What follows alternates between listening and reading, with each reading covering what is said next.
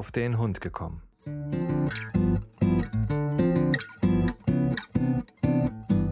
Ein Podcast, auch über Hunde.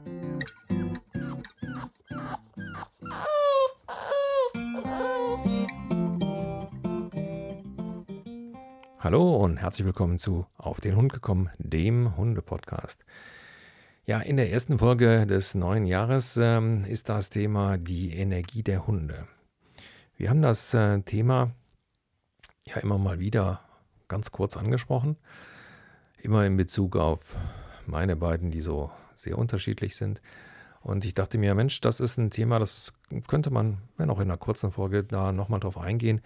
Hm, was, was ist das überhaupt mit der Energie der Hunde und ähm, wie sehr wirkt sich das auf ja, das Zusammenleben mit Hunden aus? Äh, besonders interessant finde ich das für Menschen, die sich einen Hund anschaffen wollen und eben dann auch für Menschen, die jetzt einen zweiten Hund dazu holen wollen. Ähm, wenn man es erklären sollte, Energie der Hunde, kann man, kann man letztendlich sagen, ähm, wir unterscheiden da einfach jetzt mal so im, in den Extremen zwei Gruppen. Da haben wir einmal die Hunde mit einer großen Energie und eben die Hunde mit einer ja, geringen Energie. Ähm, die Hunde mit einer großen Energie, das sind ähm, Hunde, die, ja, wie soll man das sagen? Deren Akku ist immer auf 1000 Prozent. Ja, besonders, ähm, und das ist ganz witzig gewesen, ich habe hier so eine Seite aufgerufen, Hunde mit großer Energie. Werde ich euch dann auch äh, dementsprechend auf dem Beitrag verlinken. Und der erste Hund, der mir da entgegenliegt, ist ein Boston Terrier. Ähm, herzlichen Dank auch. Ähm, ja, aber das war äh, auch, auch klar. Ähm, zwar damals war es uns nicht so ganz so klar, dass das so ein äh, Energiebolzen ist, aber es war schon so, dass wir, ähm, ich stehe ja bekennenderweise auf diese Knautschgesichter, ähm, aber dass wir auf jeden Fall einen Hund haben wollten, der halt äh, frei atmet, der gesund ist und der sich gerne bewegt. Und der Boston Terrier, das, das ist so ein Hund. Das ist so, der will sich bewegen, der will laufen und so weiter. Und ähm, ganz ehrlich, ähm, damals war es auch so, dass es darum ging, dass wir einen Hund haben, der mich auch so ein bisschen bewegt. Ich habe immer so gesagt, das ist mein Personal Trainer. Und ähm, das ähm, hat er auch sehr gut erfüllt. Ähm, was einem dann mit so einem High-Energie-Hund äh, natürlich passieren kann, wenn man von Hunden noch keine Ahnung hat, ist, dass die dann vor einem stehen und einen permanent anbellen und irgendwie dauernd Aufmerksamkeit haben wollen und man einfach nicht weiß, verdammt nochmal, ich habe jetzt zehn Bücher gelesen, aber das hat in keinem Buch gestanden. Und das ist mir damals auch passiert. Und äh, es tut mir wirklich leid, dass ich das damals nicht alles gewusst habe. Ähm, aber letztendlich ist das eine Sache, die kann euch bei allen Hunden passieren, die also ein großes äh, Energiepotenzial haben.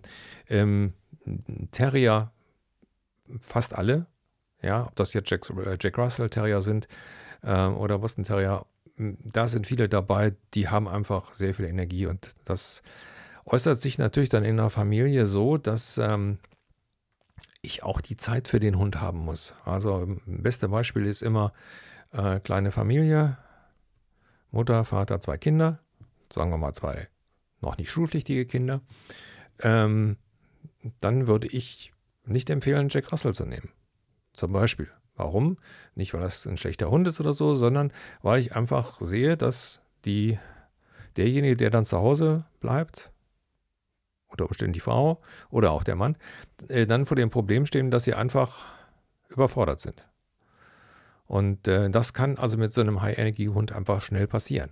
Dass man einfach sagt, das passt überhaupt nicht in die Familie rein und ähm, ja, ich bin überfordert und so. Und dann äh, haben wir natürlich dann wieder das Problem, dass solche Hunde dann dummerweise beim Tierheim landen und ähm, weil man nicht aufgepasst hat.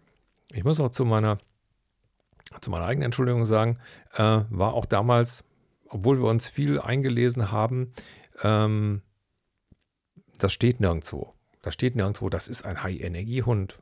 Da steht dann immer, der ist lebhaft. ja. Ähm, also da muss man sich dann schon ein bisschen mehr mit beschäftigen und deswegen auch nochmal diese, diese Folge mit dem High- und Low-Energie. Äh, Hunden. Ähm, muss man sich einfach überlegen, was will ich und ähm, ich muss wissen, was kommt dann auf mich zu. Habe ich so einen High-Energie-Hund?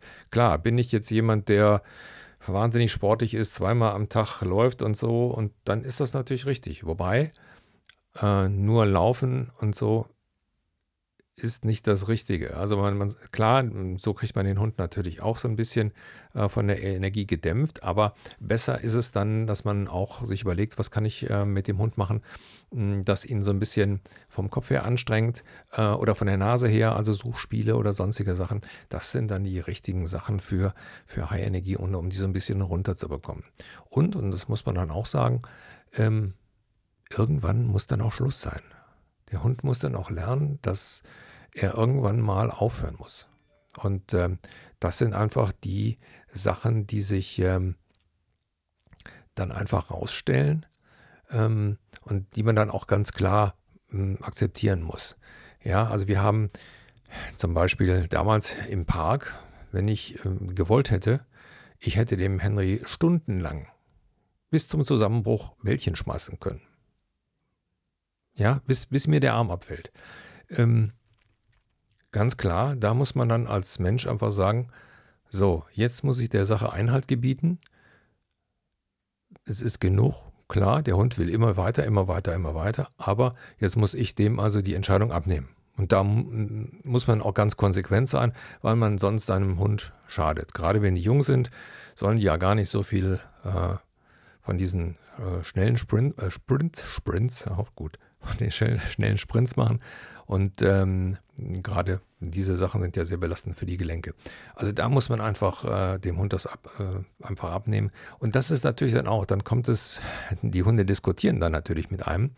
Ähm, und das sind dann einfach auch die, die ganzen Situationen, die auf einen zukommen, ähm, mit denen man nicht gerechnet hat. Also ich weiß noch sehr gut, dass ich damals unten im Wohnzimmer gestanden habe und der kleine Mann, der steht dann vor mir und bellte mich die ganze Zeit an, obwohl wir gerade spazieren waren und alles war prima und ja, ja, und ich, und ich stand dann vor dem und dachte, was ist denn jetzt? Ne? Da hat man zehn Bücher, Bücher gelesen von allen möglichen Hundepäpsten, äh, aber die Situation stand da jetzt nicht drin.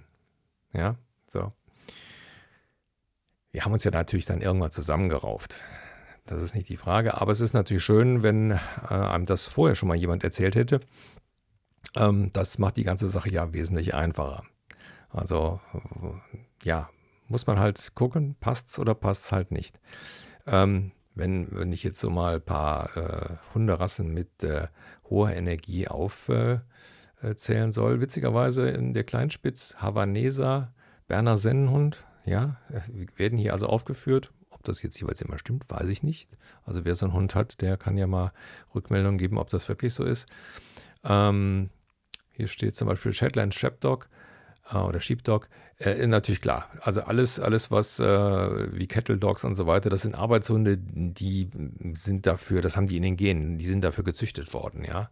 Also sowieso wie zum Beispiel der ähm, Boston Terrier ja mal als Rattenbeißer gezüchtet worden ist. Ist so. Also habe ich mir jetzt nicht ausgedacht, aber das steht da drin. Aber ähm, wie gesagt, äh, gibt eine ganz, ganze Menge. Und auch der Mops läuft unter High-Energie-Hund, auch wenn er vielleicht durch seine Nase nicht unbedingt immer so kann, wie er möchte. Ähm, hätte ich jetzt auch nicht gedacht. Äh, Chihuahua, ja, ähm, merkt man vielleicht daran, dass die Chihuahuas immer denken, sie wären King Kong. Und äh, egal welcher Hund kommt, sie den immer anbellen. Also die haben Power, die kleinen Kerle. Ähm, aber wie gesagt, muss man wissen. Und ähm, ja, Malteser zum Beispiel oder Weimaraner, Border Collie logischerweise, habe ich ja eben gesagt, Arbeitshunde. Das sind alles so typische High-Energie-Hunde. Ähm, auf der anderen Seite haben wir natürlich dann die Hunde mit der geringen, geringen Energie. Ähm, Shih Tzu, Basset, Bullmastiff, Sharpei, ja, Schau Schau, äh, Pekinese, sowas in der Richtung. Das sind also die Hunde, die also alle ähm, eine niedrige Energie haben. Ganz klar.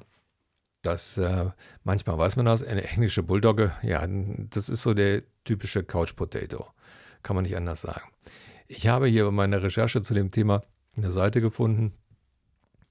Ähm, und zwar hat man in Amerika, hat also eine Firma äh, 150.000 äh, äh, Hundetrecker ausgearbeitet.